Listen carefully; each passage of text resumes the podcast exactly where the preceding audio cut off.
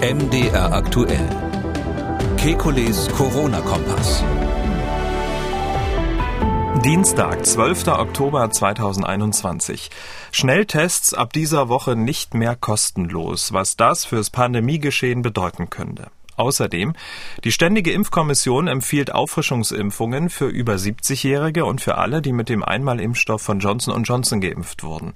Wie ist diese Entscheidung zu bewerten? Außerdem, die Auswirkungen der Corona-Pandemie stürzen Millionen Menschen in die Depression. Wer ist am häufigsten betroffen? Eine Studie gibt Aufschluss. Und volle Kneipen ohne Maske, aber zur Begrüßung keine Hand geben. Wie passt das zusammen? Wir wollen Orientierung geben. Mein Name ist Camillo Schumann. Ich bin Redakteur, Moderator bei MDR aktuell das Nachrichtenradio. Jeden Dienstag, Donnerstag und Samstag haben wir einen Blick auf die aktuellen Entwicklungen rund ums Coronavirus und wir beantworten Ihre Fragen. Das tun wir mit dem Virologen und Epidemiologen Professor Alexander Kikoli. Ich grüße Herr Kikoli. Hallo, Herr Schumann. Ja, seit dieser Woche ist der kostenlose Bürgertest ähm, also Geschichte.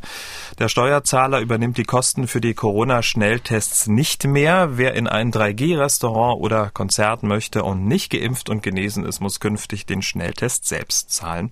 Für Bundesgesundheitsminister Jens Spahn gebietet das die Fairness gegenüber dem Steuerzahler.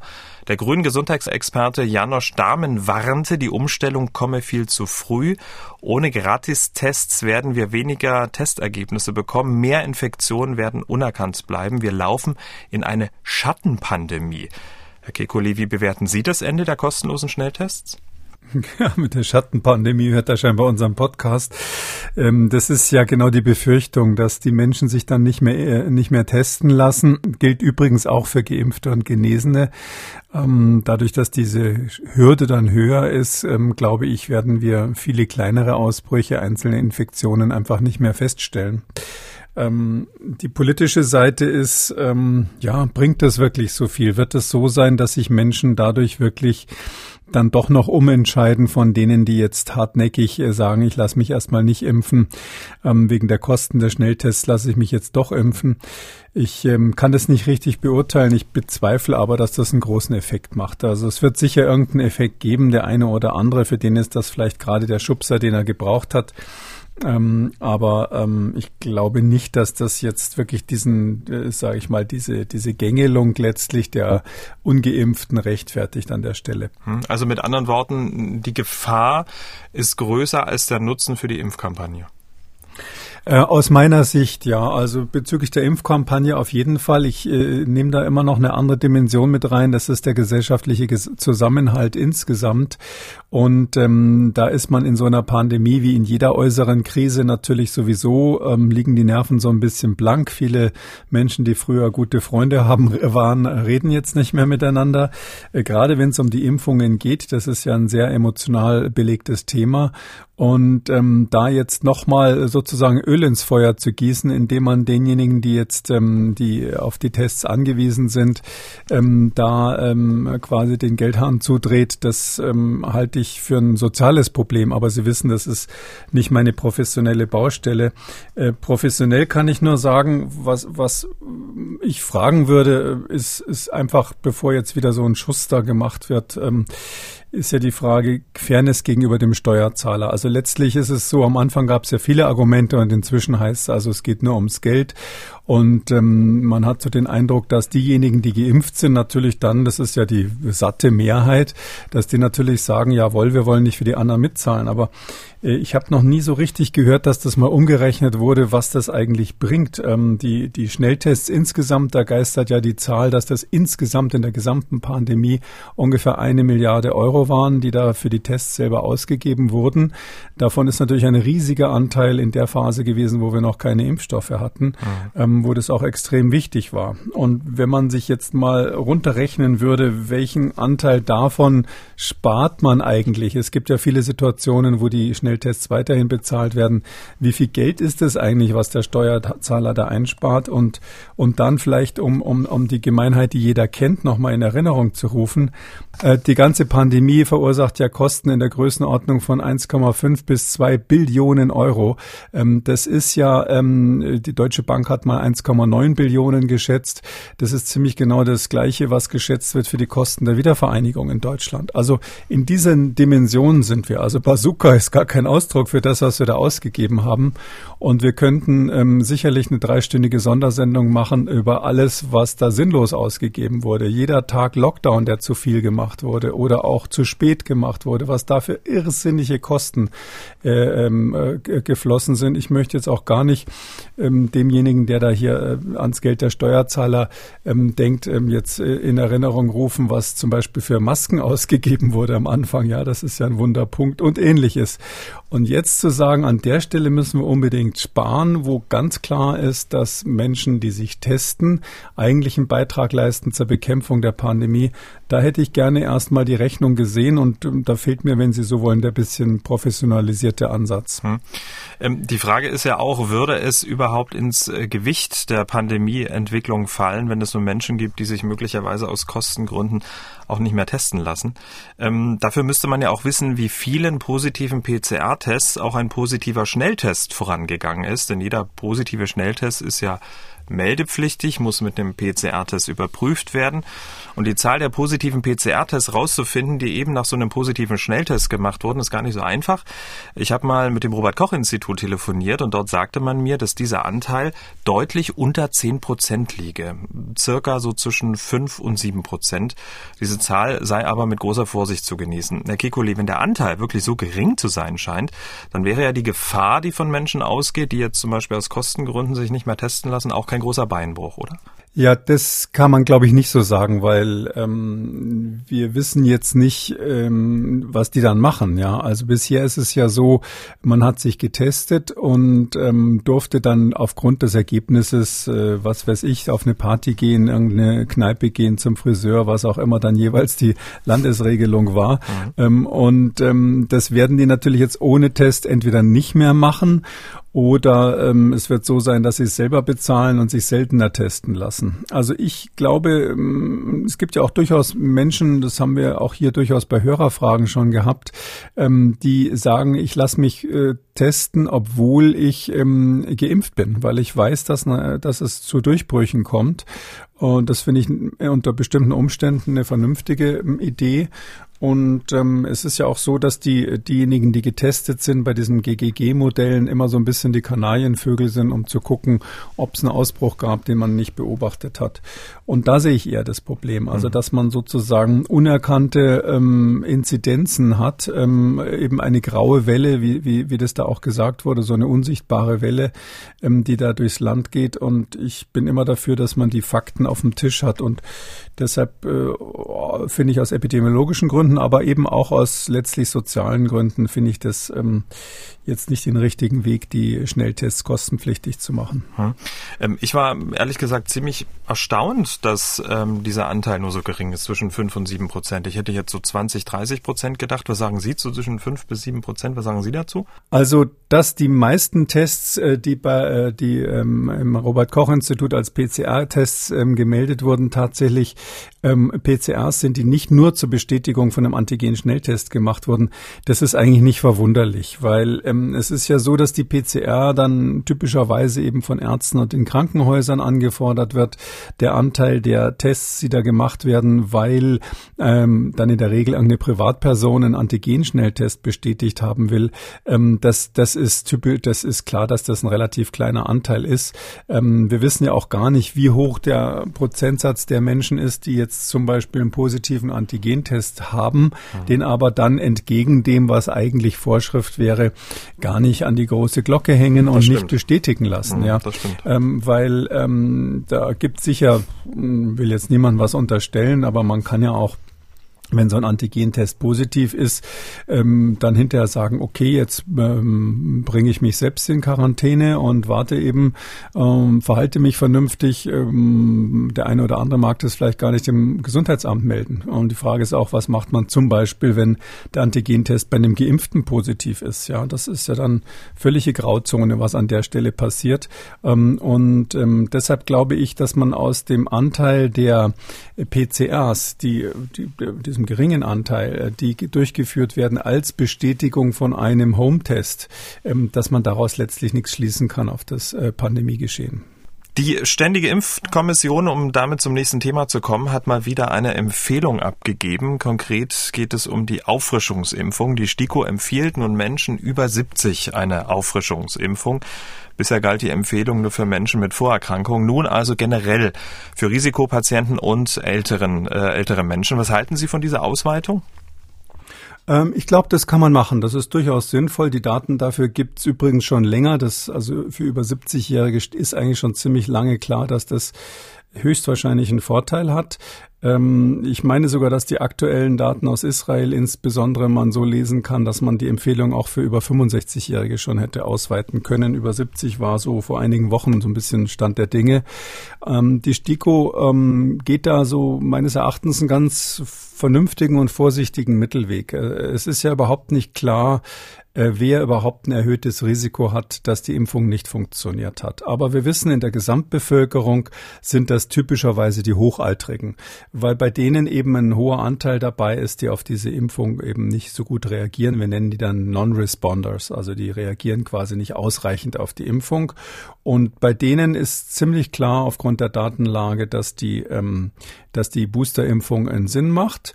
Äh, darum finde ich das richtig, dass die das jetzt stufenweise machen. Ich nehme an, es wird nicht bei den über 70-Jährigen bleiben, sondern wahrscheinlich dann irgendwann eine Erweiterung auf 65 äh, geben, weil das die aktuelle Datenlage eigentlich schon hergeben würde. Und ich glaube auch, ohne dass das jetzt in den Begründungen immer so ausführlich ist, hier gibt es ja noch keine schriftliche, dass die STIKO durchaus vor Augen hat, ähm, dass wir eben den weniger reichen Ländern hier die Impfstoffe nicht wegnehmen dürfen. Das ist ja weltweit ein wahnsinnig wichtiges Thema, äh, dass wir jetzt ähm, am Boostern sind äh, mit mehr oder minder schwachen wissenschaftlichen Begründungen und in vielen Teilen der Erde der Impfstoff fehlt. Außerdem hat die STIKO vorgeschlagen, dass alle Menschen, die mit dem Einmalimpfstoff von Johnson Johnson geimpft wurden, eine zweite Impfung äh, mit einem mRNA-Impfstoff erhalten sollten. Begründung, die Gesundheitsämter äh, melden gerade bei diesem Impfstoff mehr Impfdurchbrüche als bei anderen Impfstoffen. Die Hörerinnen und Hörer dieses Podcasts, sie werden von dieser Entscheidung jetzt nicht so sonderlich äh, überrascht sein. Ähm, Herr Kikuli, Sie hatten ja in Ausgabe 204 am 6. Juli auch schon mal hingewiesen, dass eine Auffrischungsimpfung bei Johnson Johnson sinnvoll wäre. Deshalb vermute ich jetzt mal ganz stark, Sie unterstützen die Entscheidung der STIKO. Ja, das war extrem lange überfällig. Also man muss eigentlich die Frage stellen, weil die Datenlage damals schon Anfang Juli eindeutig war, warum äh, die STIKO da so lange wartet. Ja, dass die natürlich das, ich kann mir kaum vorstellen. Sie haben ja gerade die Begründung gesagt, ja, in Deutschland wird gemeldet, es gibt vermehrt Durchbrüche. Ähm, also so national dürfen wir eigentlich bei einer Pandemie nicht sein, dass wir jetzt sagen, wir gucken uns, wir warten jetzt so lange, bis wir hier in dem kleinen Deutschland an den wenigen Menschen, die wir mit Johnson Johnson geimpft haben, das sind ja nicht so viele, ähm, dass wir an denen jetzt wirklich einen messbaren Effekt haben. Aber es war ja schon immer so, dass die Daten gefehlt haben äh, bei äh, Johnson Johnson, die jetzt sozusagen entscheidend gewesen gewesen wären, um zu beurteilen, ob die Delta-Variante Durchbrüche macht. Mhm. Die anderen haben das vorgelegt und bei Johnson Johnson hat es gefehlt. Und wir hatten äh, Parallelen zu anderen Vektorimpfstoffen, wo es ganz eindeutig war, bei AstraZeneca zum Beispiel. Ähm, und, ähm, und es ist sowieso so, dass klar ist, dass die nur einmalige Impfung aus verschiedenen Gründen natürlich viel weniger ähm, ähm, Aufweitungseffekt hat. Also ähm, man hat ja einen Impfstoff, der eigentlich gegen den Wuhan-Typ ist, äh, den ursprünglichen, ganz ursprünglichen Typ des Virus. Das hat sich seitdem oft verändert. Zuletzt die Delta-Variante und die Delta-Variante erwischt man mit diesen ähm, alten Impfstoffen letztlich nur deshalb, weil man eben mehrere Impfungen hat, weil das Immunsystem bei der Auffrischimpfung eben ähm, quasi sein Spektrum an, also Arsenal an Antikörpern und äh, Zellen, die gegen das Virus gehen, erweitert. Ähm, jetzt kennen wir das alles, wissen wir das alles und deshalb ist es einfach völlig klar gewesen, ähm, schon Anfang Juli, dass der Johnson Johnson Impfstoff ähm, geboostert werden muss. Ähm, warum ist es schlecht, so lange zu warten? Ja, Oder ganz kurz, jetzt, darf ja? ich Sie unterbrechen, weil Sie gerade natürlich. gesagt haben, Anfang Juli wussten wir das schon. Woher wussten wir das? Aus welchen Ländern wussten wir das? Welche Zahlen hatten wir? Und hätte man da sozusagen schon die Rückschlüsse ziehen können und eine Entscheidung treffen sollen?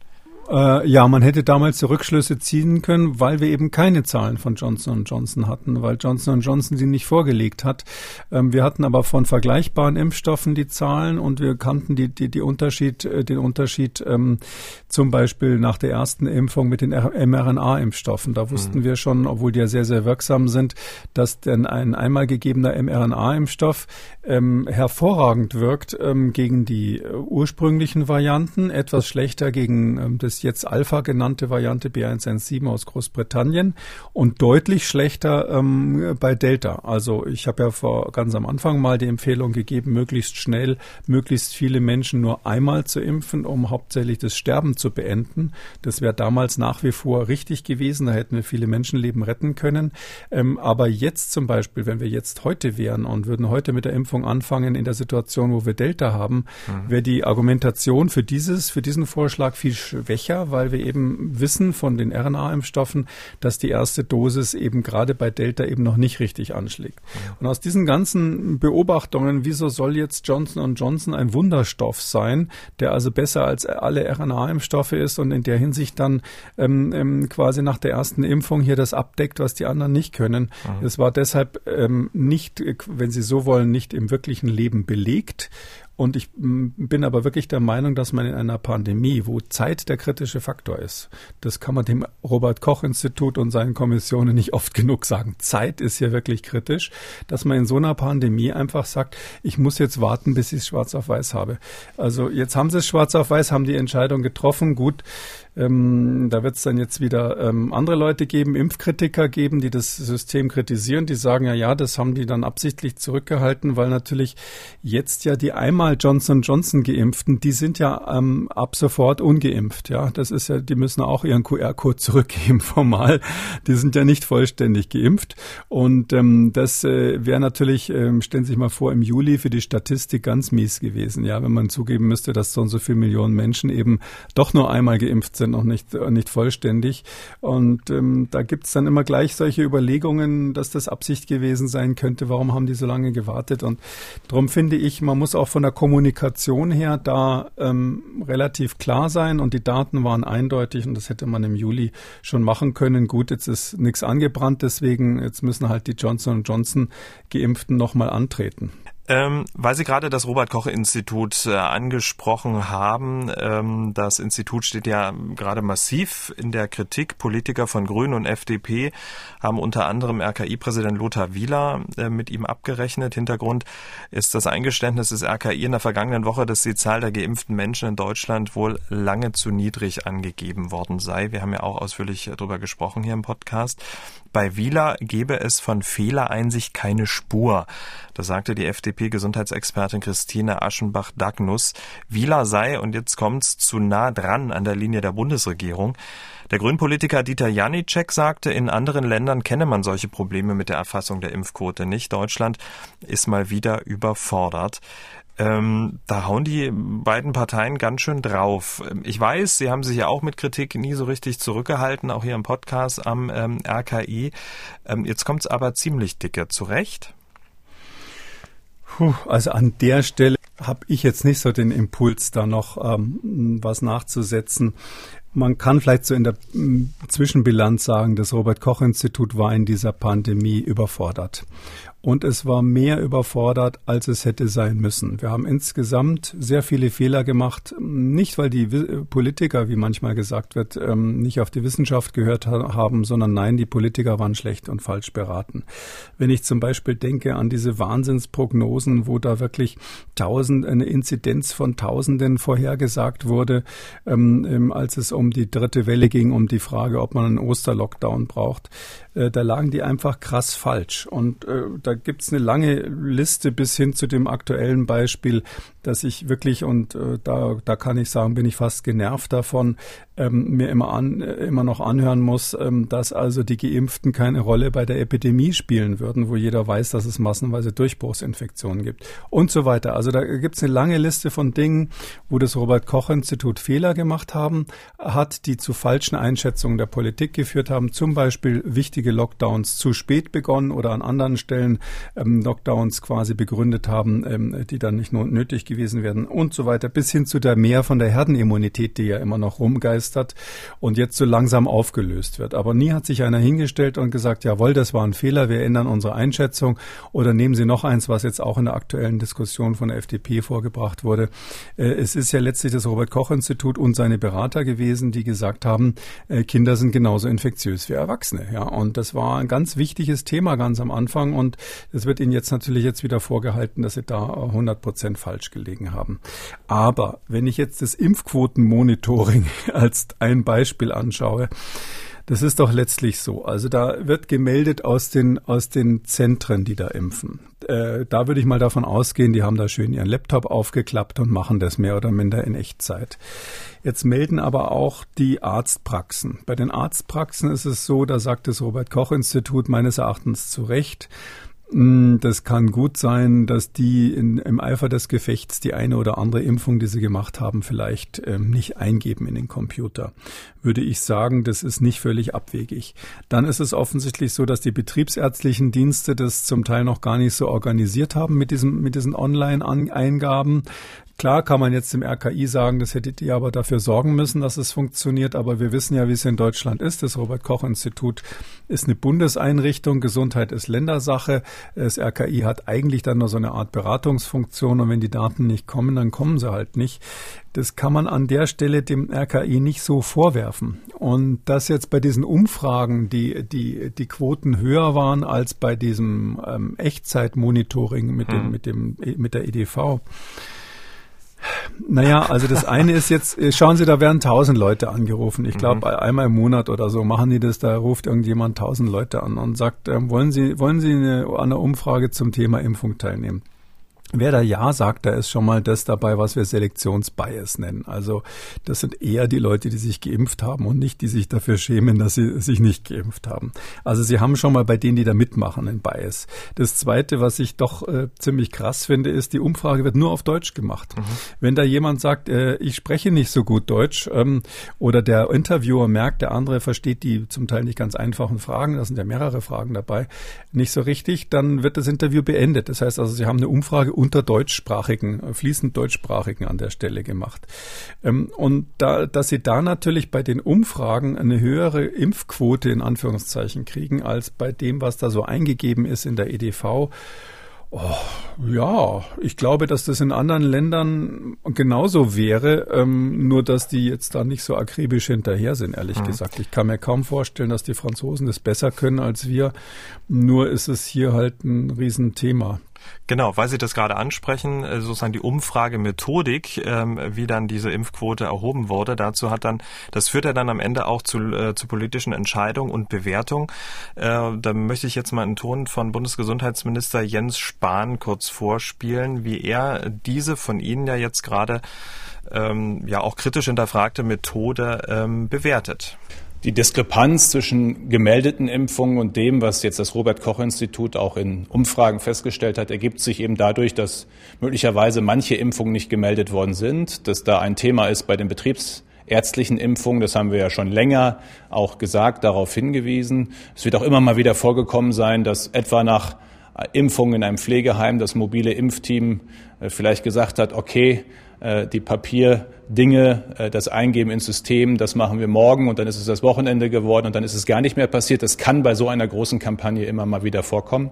Und deswegen haben wir das Robert Koch Institut gebeten, als wir die ersten Erkenntnisse hatten, das mal zu validieren, das tatsächlich mal messbarer zu machen, wie groß dieser Unterschied ist. Und ich finde, bis zu fünf Prozent äh, mehr geimpfte äh, Bürgerinnen und Bürger in Deutschland. Das ist ein echter Unterschied und den müssen und wollen wir natürlich jetzt auch mit einbeziehen in unsere Überlegungen. Das heißt nicht 75, sondern 80 Prozent Impfquote. Wir haben ja letzte Woche drüber gesprochen. Aber kann man das überhaupt so sagen äh, aufgrund so einer, ich sag mal, dünnen Befragung?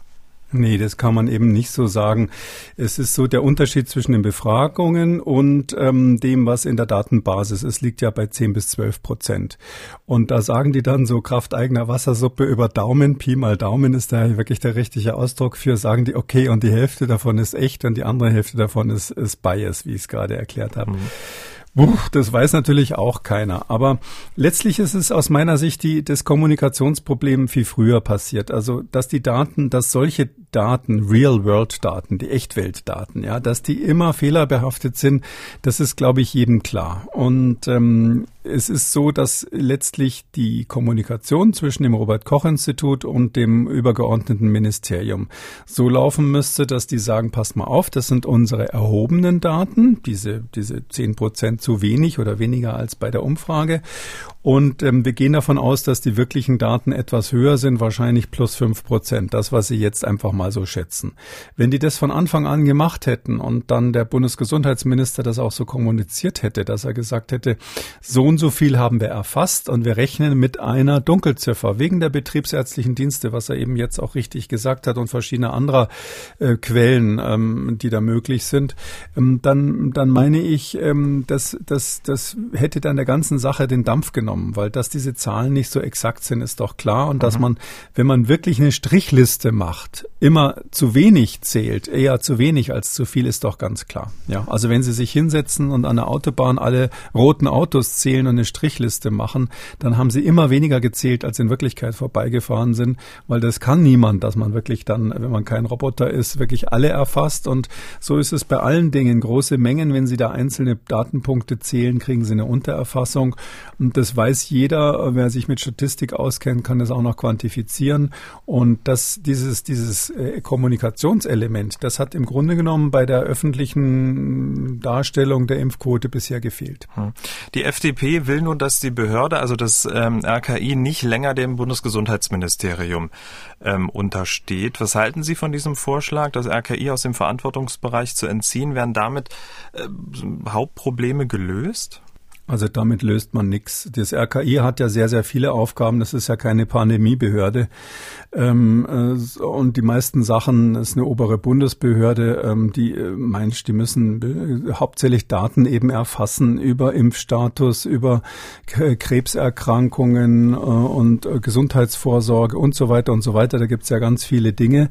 Es ist so, dass ähm, man von denen nicht erwarten kann, dass die jetzt plötzlich in der Pandemie umschalten auf wilder Tiger. Ja, das das, ist einfach nicht so, sondern was man überlegen muss, ist, ob man nicht für den Pandemiefall ähm, eine andere Struktur hat, die äh, die, die Politik äh, berät und unterstützt. Ähm, da hat das Robert-Koch-Institut ja von Anfang an deutliche Schwächen gehabt. Die mussten vieles auch erstmal selber nachlernen, haben, haben, haben auch dann sich auf externe Berater zurückgegriffen, äh, die auch wiederum viel erstmal nachlernen mussten. Also da wäre sicherlich, Sie wissen ja, ich bin sehr dafür, dass die Schutzkommission ähm, wieder aktiviert wird, die ähm, 2015 ähm, aufgelöst wurde aus verschiedenen Gründen, dass man so eine ähm, professionelle wissenschaftliche äh, Abteilung hat, die sich eben schon dann, falls mal sowas passiert, ja, nächstes Mal ist es vielleicht ein Meteoriteneinschlag oder eine, eine oder irgendwas anderes, die sich einfach professionell mit solchen Dingen, auch mit der Risikobewertung, auch mit der interdisziplinären Kommunikation zu den Sozialwissenschaften und so weiter schon seit Jahrzehnten beschäftigt und die dann, wenn sie so wollen, aus dem Stand heraus aktiv werden kann, wenn sowas passiert. Und sowas ähnliches ist ja für die Pandemie ganz konkret in die Pandemiepläne reingeschrieben worden, übrigens unter anderem von dieser Schutzkommission, die an den Pandemieplänen beteiligt war, nämlich, dass es im Falle einer Pandemie eine interdisziplinäre Kommission auch wieder von Fachleuten geben soll, die, ähm, wenn Sie so wollen, die, die Konzepte macht und äh, den Entscheidern vorlegt. Und äh, das wäre die ihre wichtigere Konsequenz, dass wenn man wirklich eine Katastrophe hat, dass man dann ähm, äh, diese wissenschaftliche Beratung auf eine viel breitere Ebene stellt, eine professionelle Kommission hat, wie es in den Pandemieplänen steht und dass man das nicht gemacht hat, obwohl es, fast hätte ich gesagt, obwohl wir es den Leuten in die Pläne geschrieben haben. Das äh, ist, darüber werden noch Bücher geschrieben werden, aber das war hier der Hauptfehler. Das RKI jetzt plötzlich umzutopfen, ähm, das wird nicht funktionieren. Bücher geschrieben oder Podcast voll gequatscht. ja, genau. Kann, kann ja Haben wir ja schon mal angedeutet, aber das, ein wenig. Äh, ähm, aber man muss ja natürlich jetzt auch ähm, zum Schutz des Robert Koch Instituts der Institution sagen, dass ähm, das RKI nur so gut ist ähm, wie die Daten, die zugeliefert werden, äh, beziehungsweise die Daten, die selber erhoben werden. Aber ist nicht die föderale Gesundheitsstruktur nicht äh, zum einen das Problem und zum anderen, dass es ja auch ähm, Institute gibt, zum Beispiel von den Krankenkassen, wissenschaftliche Institute der AOK, die auf einem Berg an Informationen sitzen, ein, ein Schatz, den sie eigentlich nur weitergeben müssten, damit dann eben die Zahlen ähm, der Bewertung dann auch stimmen, dass man sich dann so eine, so eine, so eine Umfrage, die man zur Impfquote macht, dann auch sparen kann eigentlich. Naja, das, da sprechen Sie viele Themen an, die wieder Podcasts füllen könnten. Also äh, das Thema Datenschutz, um das Einfachere zuerst zu sagen, ja, wir sind in Deutschland wahrscheinlich Weltmeister im Datensammeln, aber ganz schlecht im Datenauswerten. Die liegen alle irgendwo rum und man ist dann immer, wie Sie sagen, auf, man stößt manchmal auf Schätze. Ähm, das, ist, das hängt ein bisschen am föderalen System, aber hauptsächlich an unseren Vorstellungen, wie man Datenschutz zu machen hat. Äh, das ist, glaube ich, in dieser Pandemie schon öfters gesagt worden, dass wir da ähm, meines Erachtens auch ähm, die falschen Prioritäten setzen oder gesetzt haben. Wenn Sie mal dran denken, äh, bei dieser Corona-Warn-App, die übrigens auch letztlich ein Produkt vom RKI ist, die ist im Grunde genommen tot gewesen in dem Moment, als man gesagt hat, die Geolocation-Daten dürfen nicht verwendet werden. Also die, die letztlich die, wo sie gerade sind. Sie dürfen zwar Proximity-Daten haben, also wenn sich zwei Leute begegnen mit diesem Bluetooth-System, dass man merkt, da war jemand anders in der Nähe, aber sie dürfen keine zentrale Datenbank haben, wo die äh, Geolokalisation drauf ist. Also das, was Facebook machen, WhatsApp machen und alle miteinander und äh, Google und sonst wer und was wir ständig dauernd machen, wo wir ständig, wenn wir unser Handy einschalten, irgendwie okay, okay, okay drücken, wenn da die ganzen Bestätigungen gefragt werden. Das da durfte man also jetzt bei der Pandemie nicht und dadurch ist es so ein Rohrkrepierer, diese App.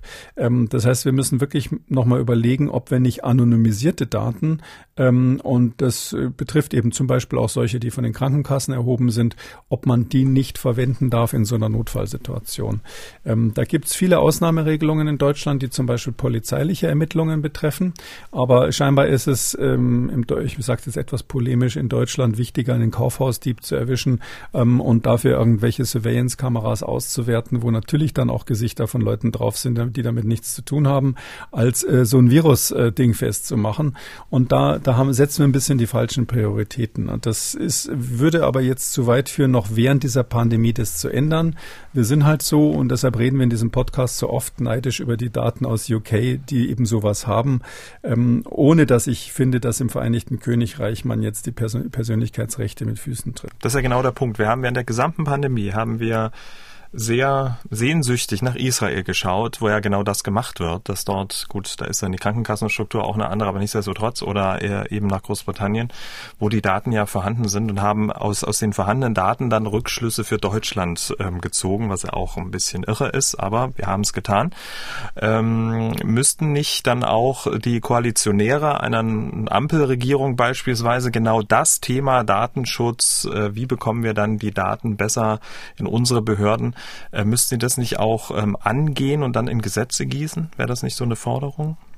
Ähm, ja, das kann man, das kann man sich wünschen. Also wir bräuchten zumindest für solche äh, Extremsituationen, wo wir äh, eigentlich dann eine Gefahrenabwehrlage haben, eine Lage, wie der Katastrophenschützer sagen würde, da brauchen wir im Grunde genommen eine, äh, mehr Großzügigkeit oder auch gute Algorithmen, die die Dinge dann verschlüsseln. Also ich selber würde jetzt nicht wollen, dass man ähm, jeder, jeder Mensch im Gesundheitsamt nachgucken kann, wo der Kekulé gerade gestern beim Abendessen gesessen hat oder ähnliches. Das wäre spannend. Ähm, das wäre, was soll, da hat er schon wieder 10 Euro für die Wurst ausgegeben gegeben.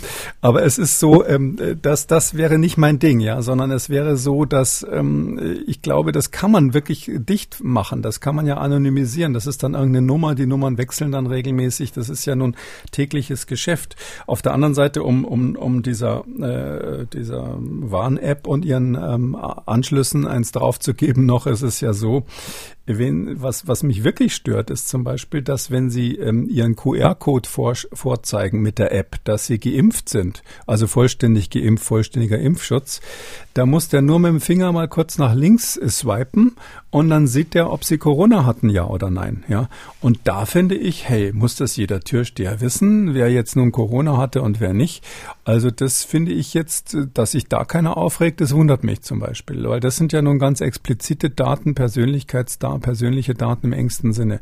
Also da können wir in allen Richtungen noch ein bisschen was machen und ja, die neue, die Koalitionsgespräche wäre schön, wenn sie sich darum kümmern. Ich, ich sehe da wenig Chancen, weil ja die Tendenz so ist, äh, es gibt eben so eine Datenkorrektheit. Ja, die politische Korrektheit geht halt sehr, sehr weit. Ähm, ja gut, aber Die, die, die, diese, ja. diese Datenkorrektheit kostet am Ende, äh, am Ende Menschenleben. Das muss man mal so klar sagen. Das ist in dieser Lage so und da haben Sie, äh, wir haben da in Deutschland Instrumente, wenn sozusagen die Polizei ähm, äh, im Vollzug ist und äh, wenn es darum geht, wie gesagt, einen Kaufhausdieb zu stellen, äh, dann darf man alles Mögliche machen, wenn der Gefahr im Verzug ist.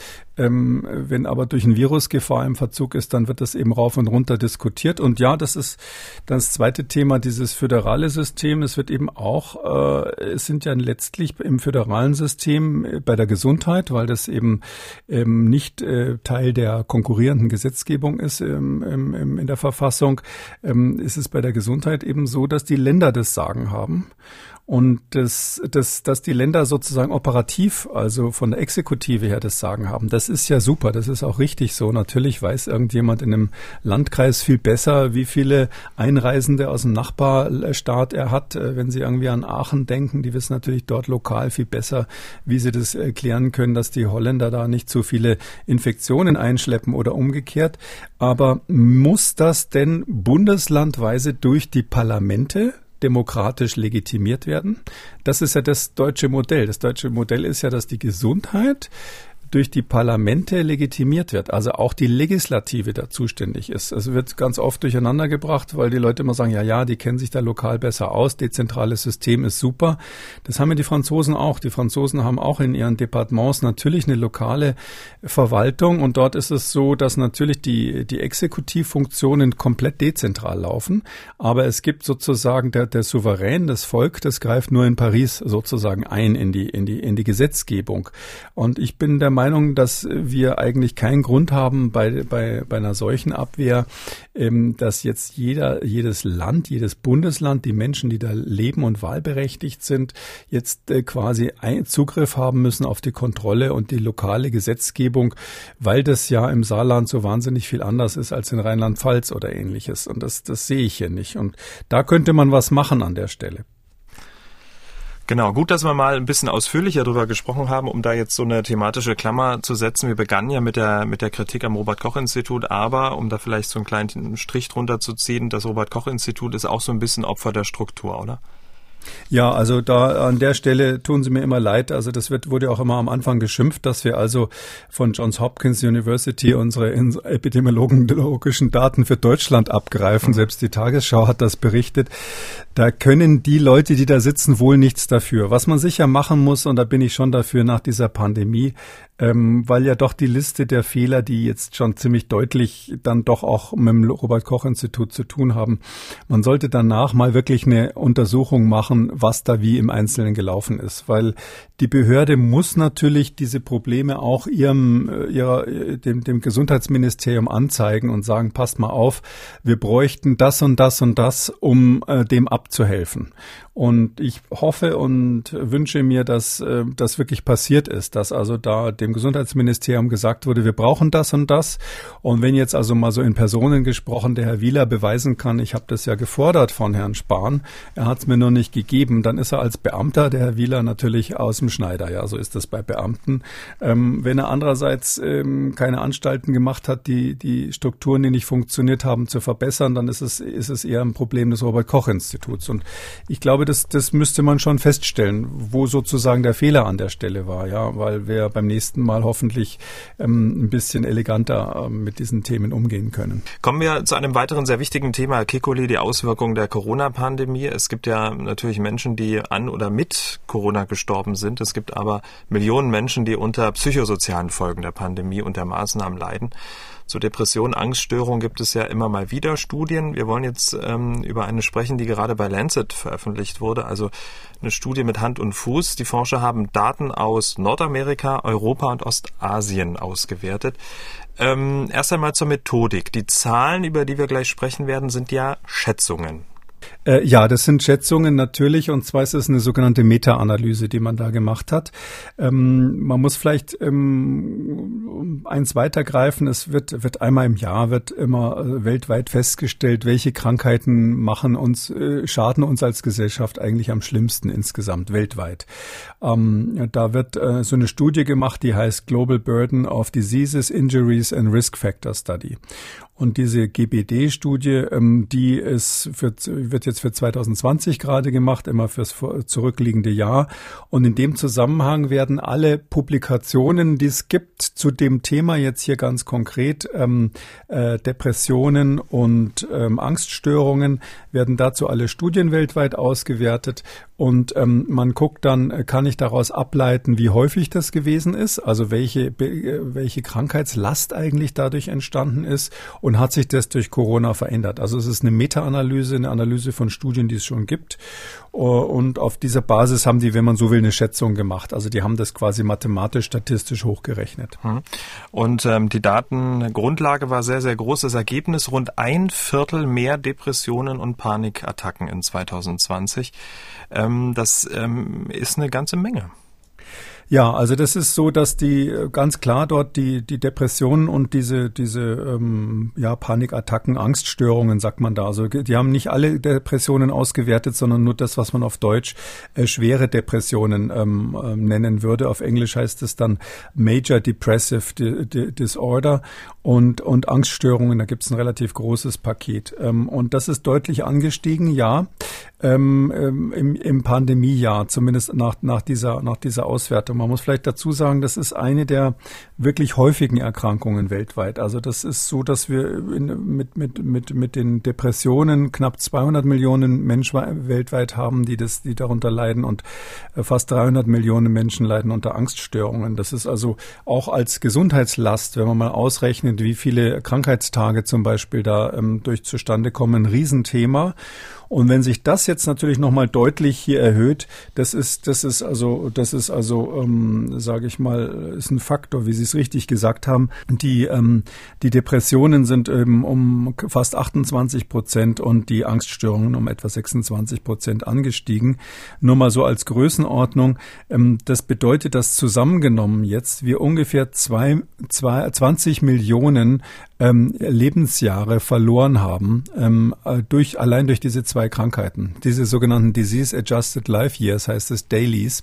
Ähm, das ist ganz äh, interessante Rechnung. Man überlegt, wie viel, ähm, wie viel Tage verliert ein Patient, wie viele Wochen verliert ein Patient in der Weise, dass er arbeitsunfähig wird. Mhm. Und ähm, das wird dann in Jahre umgerechnet. Und wenn man dann von allen Patienten, die das hatten, ähm, quasi die gesamte, gesamte Corona-Zeit äh, bisher zusammenrechnet, dann kommen die eben auf ungefähr 20 Millionen ähm, Lebensjahre weltweit, die verloren wurden, alleine mit diesen zwei Krankheits ähm, ähm, Einheiten, also den, den schweren Depressionen und den Angststörungen. Das ist, das ist schon heftig. Das ist ein gesundheitlicher Faktor, der eine Rolle spielt.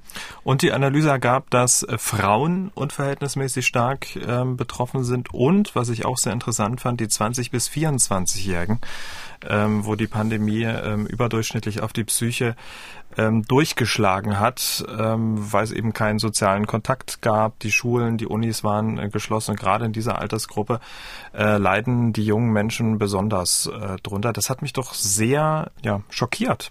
Ja, also wir wissen nicht genau, woran es liegt. Also es ist natürlich naheliegend so zu denken, wie Sie es gerade gesagt haben. Zwei Drittel waren ungefähr Frauen. Das sehen wir übrigens bei anderen äh, normalerweise bei diesen Erkrankungen auch. Also es ist keine Besonderheit der mhm. Pandemie.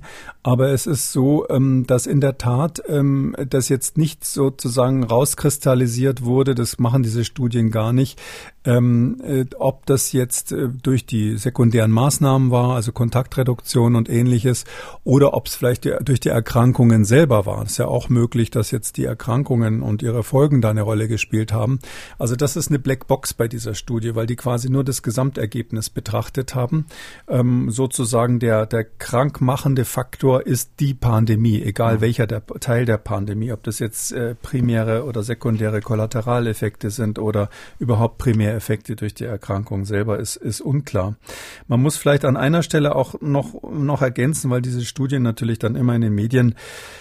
so ein bisschen ähm, hochgespielt werden. Also was, was da letztlich die Grundlage ist, bei so einer Meta-Analyse, die haben insgesamt 48 Publikationen ähm, ausgewertet, die wiederum ganz viele verschiedene Regionen ausgewertet haben, sind sehr, sehr viele Menschen, ähm, die da quasi berücksichtigt wurden. Aber es ging zunächst mal nur um die Symptome. Die meisten Studien, die da ausgewertet haben, wurden, haben ähm, Symptome, die von Ärzten bestimmt wurden oder in Fragebögen bestimmt wurden, durch Selbstauskunft ähm, zur Grundlage gemacht. Was bedeutet es, wir haben hier Symptome von Angststörungen oder Symptome von Depressionen, aber es ist nicht, wenn Sie so wollen, die Diagnose ähm, schwere Depression oder Angststörung von einem Arzt gestellt worden in jedem einzelnen Fall. Die Unterscheidung ist deshalb wichtig, weil wir, es ist ja durchaus möglich, dass jetzt ähm, so eine pandemische Situation, wo man zum Beispiel Angst vor einer Virusinfektion hat ähm, oder Angst vor dem Verlust des Arbeitsplatzes oder ähnliches, dass die, wenn Sie so wollen, im Fragebogen ähm, dazu führt, dass mehr Menschen ähm, Angst ähm, oder depressionsähnliche Symptome ankreuzen ankreuzen oder auch diese Symptome haben tatsächlich, ohne dass der Psychologe ähm, hinterher oder der Psychiater dann eine Diagnose schwere Depression oder Angststörung stellen würde. Mhm. Das heißt also, ob jetzt sozusagen diese Krankheitseinheit als krankheitsdefinierte Krankheit wirklich angestiegen ist, ist gar nicht klar, sondern sind zunächst mal nur die Symptome angestiegen. Und das ist deshalb wichtig, weil ähm, wir bei den Krankheiten relativ gut wissen aus den bisherigen Statistiken, wie lange sowas im Durchschnitt ist, dauert und wie schwer sowas im Durchschnitt ist. Und die Wissenschaftler wissen das natürlich in diesem Fall nicht, weil das eine äh, ungewöhnliche Situation in der Pandemie ist. Und deshalb mussten die quasi diese, diese Parameter, wie lange dauert es typischerweise und wie, wie schwer ist es typischerweise, das mussten sie aus der Zeit vor der Pandemie quasi übernehmen ähm, für die Pandemiephase. Es kann aber sein, dass wir hier etwas haben, was vielleicht viel schneller geht und gar nicht so schwere Symptome hat und wenn die, wenn die Belastung dann weg ist, dann auch wieder verschwindet. Also das muss zum Beispiel längst nicht so nachhaltig sein wie die Angststörungen oder Depressionen, die wir sonst haben. Letzte Frage zu diesem Thema. Welche Schlüsse ziehen wir daraus? Ähm, es ist jetzt nichts Überraschendes. Es ist jetzt nur nochmal ähm, sozusagen valide Zahlen. Ähm, welche Schlüsse ziehen wir daraus? Also ich ziehe daraus den, den Schluss, dass diese Pandemie wirklich ein ganz massives ähm, psychologisches Ereignis, was natürlich klar ist, aber was sich hier nochmal zeigt, für die Menschen war. Ähm, insbesondere übrigens in den Ländern, und das ist ganz interessant, wo das Virus stärker gewütet hat, dort sind auch diese Depressionen und Angststörungen häufiger. Und vielleicht nochmal so zur Größenordnung. Wir haben jetzt gesagt, um ungefähr 25 Prozent sind diese Störungen gestiegen ähm, während der Pandemie. Es gibt ja schon ähnliche Studien von anderen ähm, Problemen. Interessanterweise nimmt man da immer gerne Finanzkrisen.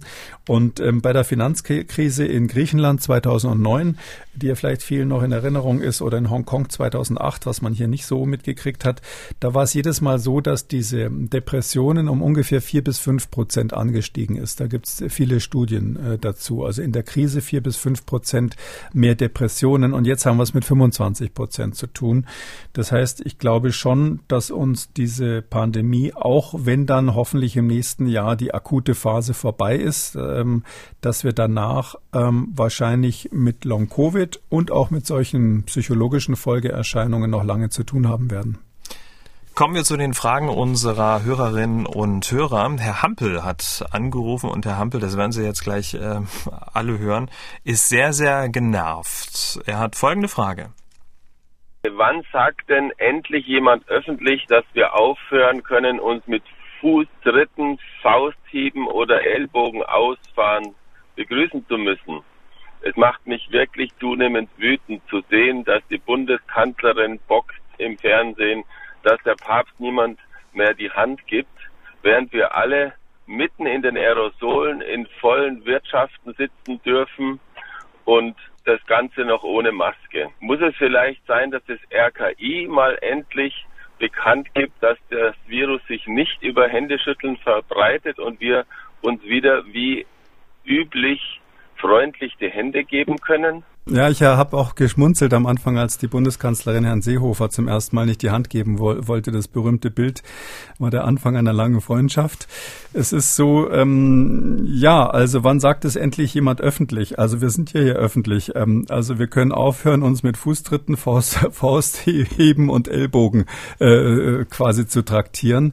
Ähm, ich bin tatsächlich der Meinung, dass das jetzt, spätestens jetzt eigentlich, ähm, man das nicht mehr braucht. Also ähm, es ist natürlich immer so, wenn Sie sicher sein wollen, auch vor anderen Infektionskrankheiten, ähm, sollten Sie sich häufiger mal die Hände waschen. Wir wissen zum Beispiel bei der Influenza, dass regelmäßiges Händewaschen ähm, die Influenza-Wahrscheinlichkeit, sich anzustecken, durchaus reduziert. Da gibt es Studien, dass das sogar bis 30, 40 Prozent hochgeht. Ähm, aber wenn Sie sagen, das nehme ich als Restrisiko meines Lebens mit und das ist letztlich kein sehr hohes Risiko, das hat der Hörer völlig richtig gesagt. Ähm, die Wahrscheinlichkeit, sich bei Covid anzustecken durch eine Kontaktinfektion ist viel, viel geringer als durch Aerosole. Ist auch schon ziemlich lange klar, war eigentlich schon nicht ganz unwahrscheinlich, als damals die Frau Merkel dem Herrn Seehofer den Handdruck, äh, Händedruck verweigert hat. Also da kann man jetzt zumindest sagen, könnten wir eigentlich machen. Ja, also finde ich, wäre, ja, letztlich ist es doch irgendwie gesellschaftlich nicht mehr in Ordnung, sich die Hand zu geben. Und ich glaube, dass viele Leute das gerne machen würden und, und sparen sich das, zumindest wenn jemand anders zuschaut. Puh, ja, da ist wieder diese politische Korrektheit. Wir müssen ein bisschen aufpassen, dass wir in Deutschland nicht ähm, sozusagen den Wald vor lauter Bäumen aus den Augen verlieren. Ähm, es geht darum, dass man sich, wenn man jemanden angefasst hat, der krank ist, ähm, nicht gleich hinterher in die Augen oder in die Nase fasst, dass man sich vor dem Essen die Hände waschen sollte, wie jedes Kind weiß. Ähm, aber wir können uns im Prinzip die Hände wieder geben. Und wie machen Sie es privat eigentlich? Bei mir ist es so, ich mache das Gleiche von Anfang an. Ich meine, ich habe das sogar in diesem Podcast ganz am Anfang schon mal gesagt. Also es ist so, wenn Sie, wenn Sie völlig fremden Leuten äh, irgendwie die Hände geschüttelt haben, das ist ja manchmal auch eine Last, dass man das machen müssen. Manche sind vielleicht froh, dass das nicht mehr nötig ist. Äh, dann äh, fasse ich mir definitiv danach nicht ins Gesicht. Und zwar schon immer. Das hat nichts mit Covid zu tun, sondern dann, ähm, bevor ich dann was esse oder mir ins Gesicht fasse, äh, wasche ich mir irgendwann unauffällig die Hände. Ähm, und so habe ich es ehrlich gesagt auch während der Pandemie gemacht. Das ist nur so, ganz ehrlich gesagt, mir wollte kaum einer noch die Hand geben in dieser Pandemie. Und ähm, äh, deshalb ähm, habe ich es mir so ein bisschen abgewöhnt. Aber es äh, gibt durchaus Menschen, denen ich weiterhin die Hand gebe, obwohl sie mit mir nicht im gleichen Haushalt leben. Ist ja auch ein guter Vorwand, ne? dass man jetzt äh, Leuten, die man nicht leiden kann, nicht mehr die Hand geben muss. Ja, das ah, darf ich Ihnen Pandemie. auch sagen. Ich, fra sicher, mach, ich fragte, hm, ja, ja, also das waren ja früher waren das immer diese Hygiene, Hygieniker im Krankenhaus, die sich mit dem Ellbogen begrüßt haben, was ich ehrlich gesagt schon immer unmöglich fand und das hat sich jetzt so weltweit durchgesetzt.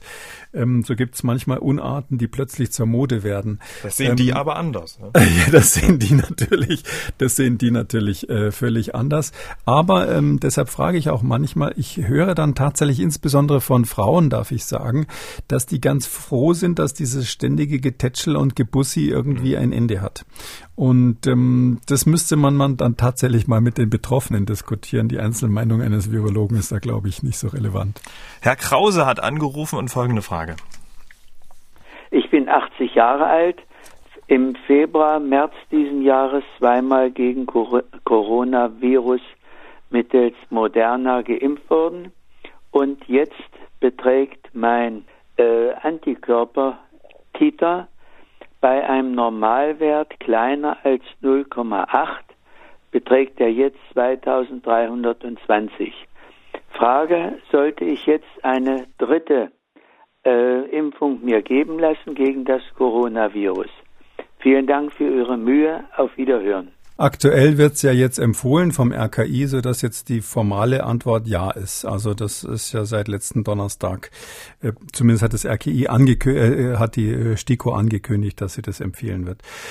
Ähm, muss man das machen, wenn man seinen Antikörpertitter kennt? Äh, bei so einem Titter eher nicht. Also ähm, die aktuelle ähm, Datenlage ist so, ähm, dass wir wissen, dass Menschen, die ein hohes IgG haben, praktisch immer auch hohe neutralisierende Antikörper haben. Das sind die, die dann wirklich das Virus ähm, erwischen und äh, praktisch immer auch äh, ganz gute T-Zelltitter haben, also diese T-Zellen, die ähm, dann ähm, quasi auch mithelfen, die Viren zu eliminieren, also diese Lymphozyten, die das machen, die weißen Blutkörperchen ähm, so dass man sagen kann, wenn also das IgG, was man so in den Standardtests misst, hoch ist, dann hat es eine ganz gute Aussagekraft. Und das heißt in diesem Fall, der Herr Krause müsste sich eigentlich nicht impfen lassen, kann nicht boostern lassen.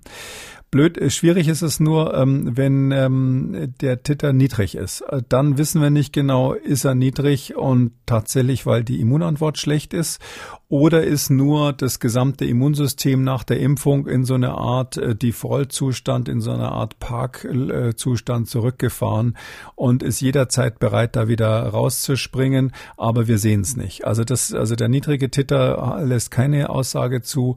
Der hohe Titter ist eigentlich ein Beleg dafür, dass nach allem, was wir im Moment wissen, die Immunität vorhanden ist. Damit sind wir am Ende von Ausgabe 229. Vielen Dank, Herr Kekulé. Wir hören uns dann am äh, Donnerstag wieder. Bis dahin. Gerne, bis Donnerstag, Herr Schumann. Sie haben auch eine Frage und wollen was wissen, dann schreiben Sie uns an mdraktuell-podcast.mdr.de oder Sie können uns äh, weiterhin gerne anrufen. Das kostet nix. 0800 322 00. Kekules Corona-Kompass als ausführlicher Podcast unter Audio und Radio auf mdr.de, in der ARD-Audiothek, bei YouTube und überall, wo es Podcasts gibt. An dieser Stelle eine kleine Podcast-Empfehlung. Hören Sie doch mal in Den Rechthaber rein, der Podcast für Ihre juristischen Alltagsfragen. Und in der aktuellen Folge geht es um Änderungen im Inkassowesen, was sich für Schuldner ändert, der Rechthaber, überall, wo es Podcasts gibt. MDR aktuell. Kekules Corona-Kompass.